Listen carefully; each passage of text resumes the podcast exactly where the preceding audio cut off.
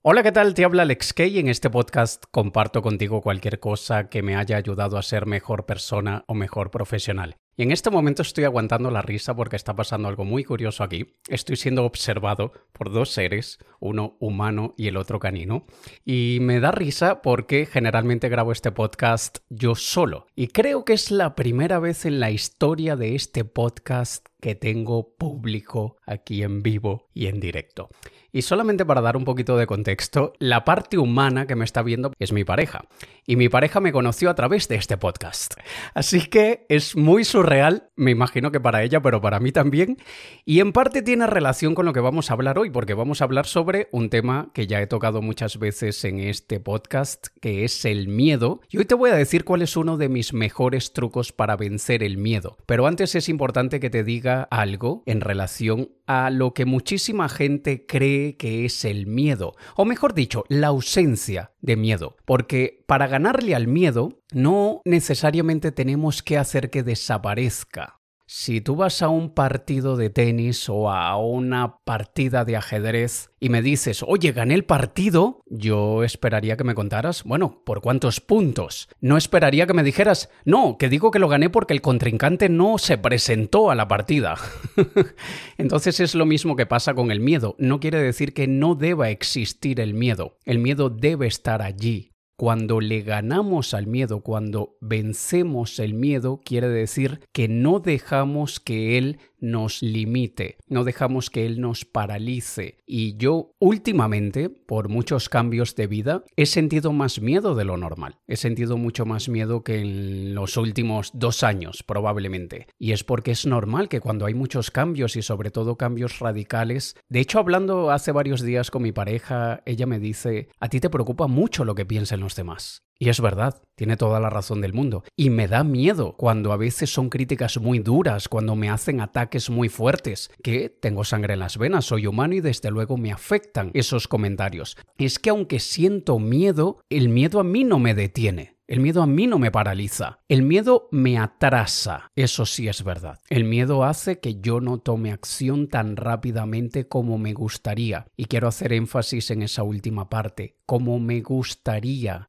Porque ¿quién pone las reglas en base a qué tan rápido debemos actuar? A veces yo puedo tomarme un mes en tomar una decisión importante, a veces puedo tomarme un año en tomar otra decisión importante. En la que me he tomado solamente un mes, ¿he sido más efectivo que en la de un año? Ni tú ni yo podemos saber. Entonces no necesariamente es que sea correcto o incorrecto atrasarme por culpa del miedo, sino que yo simplemente lo veo que es parte de mi lucha. El, ese partido de tenis del que te hablaba antes, esa partida de ajedrez que te mencionaba, a veces toma tiempo. Y hay partidos que se ganan en pocos minutos y hay otros que duran horas y horas y horas. Y lo mismo pasa con el miedo.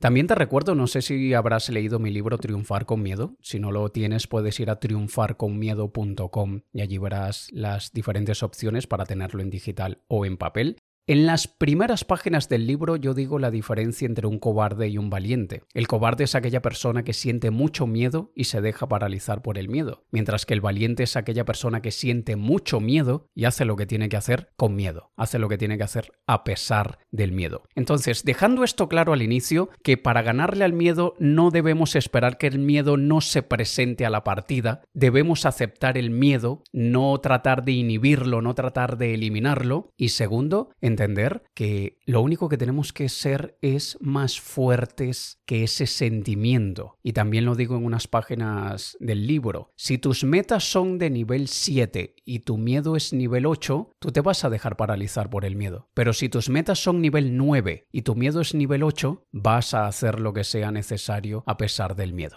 Y en estos meses que yo he sentido más miedo de lo normal, lo que a mí me empuja, lo que a mí me motiva es que el beneficio es superior al miedo. Lo que yo voy a ganar si todo sale bien es mucho mejor que no haber hecho nada por culpa del miedo.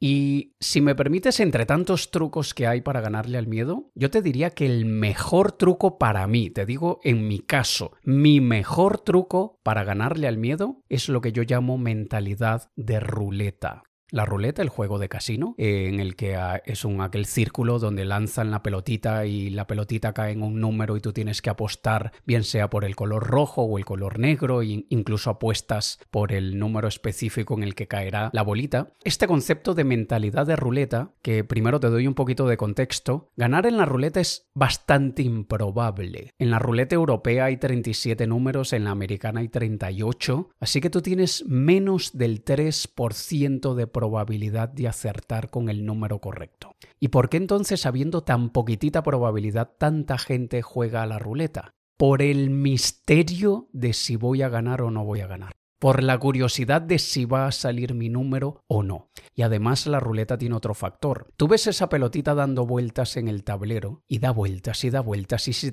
si alguna vez has jugado a la ruleta, se te hace eterna esa, esa espera de que la bolita caiga en alguno de los colores o en el número que tú apostaste. Y durante todo ese tiempo tú mantienes la esperanza. Tú sigues con la expectativa de que salga tu número o al menos tu color. Y solamente en, el, los últimos segundos es que tú sabes si ganaste o perdiste. Y la mentalidad de ruleta en este caso es cuando tenemos muchísima curiosidad de cómo van a salir las cosas, de cuál va a ser el resultado, si esto será bueno o malo, si va a salir mi número o no. Y disfruto de la espera porque ese momento que se hace eterno también es muy divertido. Porque tú dices, sí, que sí, que va a salir mi número y te entusiasmas y, cruzas los dedos y sientes la emoción de que seguro sale mi número, aunque tienes menos de 3% de probabilidad de que salga. Pero estás con esa expectativa y al final, ¡pum!, cae la pelotita y tú, ¡ah! No salió mi número.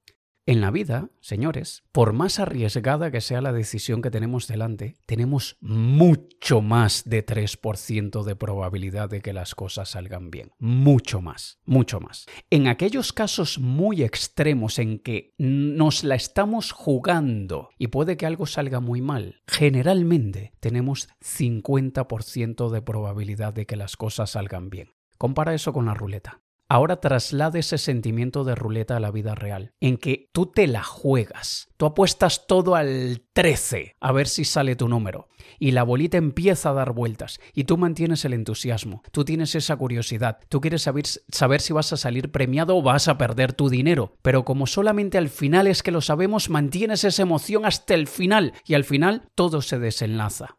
Cuando yo traslado ese concepto a mi vida diaria y te cuento de lo mismo que te decía antes de mi miedo a las críticas, que en el libro hay un capítulo entero dedicado al miedo a las críticas, pero como digo en el libro, no es que yo sea un valiente despiadado que no siento ningún tipo de, fricción o resistencia ante el miedo, en lo absoluto, todo lo contrario. en las primeras páginas del libro digo, hola, soy Alejandro Gay, soy un cobarde, porque eso es lo que soy, yo siento muchísimos miedos, pero lo que te decía antes de en estos meses que me he arriesgado mucho, me la he jugado, no sé cómo vaya a salir todo y he sentido mucho miedo y con las críticas cuando siento que voy a publicar una tontería en Instagram y sé que va a generar muchos comentarios de odio, yo mantengo esa mentalidad de ruleta diciéndome ¿Qué será lo que me van a decir? ¿Cuál será el comentario de odio que me van que me van a lanzar? ¿Cómo será que va a salir esto? Y soy una persona tan curiosa y soy de aquellos que en parte llevo la filosofía de vida de más vale pedir perdón que pedir permiso, en el sentido de yo me lanzo, yo me arriesgo y si la cago en alguna parte del proceso ya veré cómo enmendo mi error, a quién tengo que pedirle disculpas y, y cómo lo arreglo. Pero eso es lo que me hace actuar a pesar del miedo.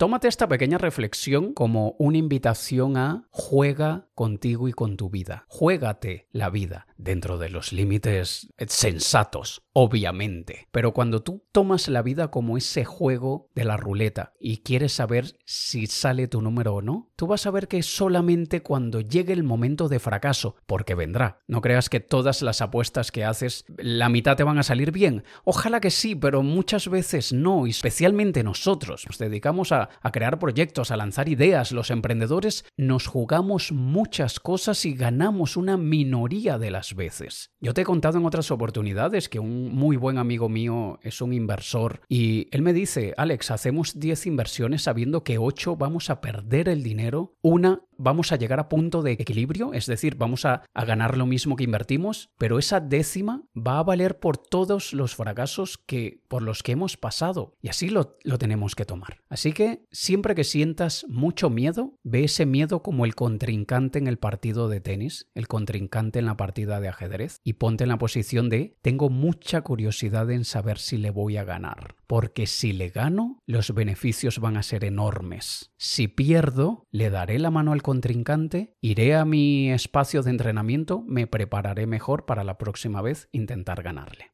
En lo que a miedo se refiere, si un día te paras delante del miedo y él te gana, es decir, te paralizas y dices, no puedo, me ganó, no puedo hacer esto, tengo demasiado miedo, dale la mano al miedo. Ve a tu casa, reflexiona, piensa que puedes hacer mejor la próxima vez e inténtalo de nuevo. Porque al final, vencer el miedo, ganarle al miedo, es sentir que manchaste los pantalones pero hiciste lo que tenías que hacer. Así que espero que te sirva. Y por favor, como siempre te lo pido, ve a mi Instagram, envíame un mensaje privado y coméntame qué te ha parecido. Nos escuchamos en un próximo episodio. Te ha hablado Alex Kay. Un saludo.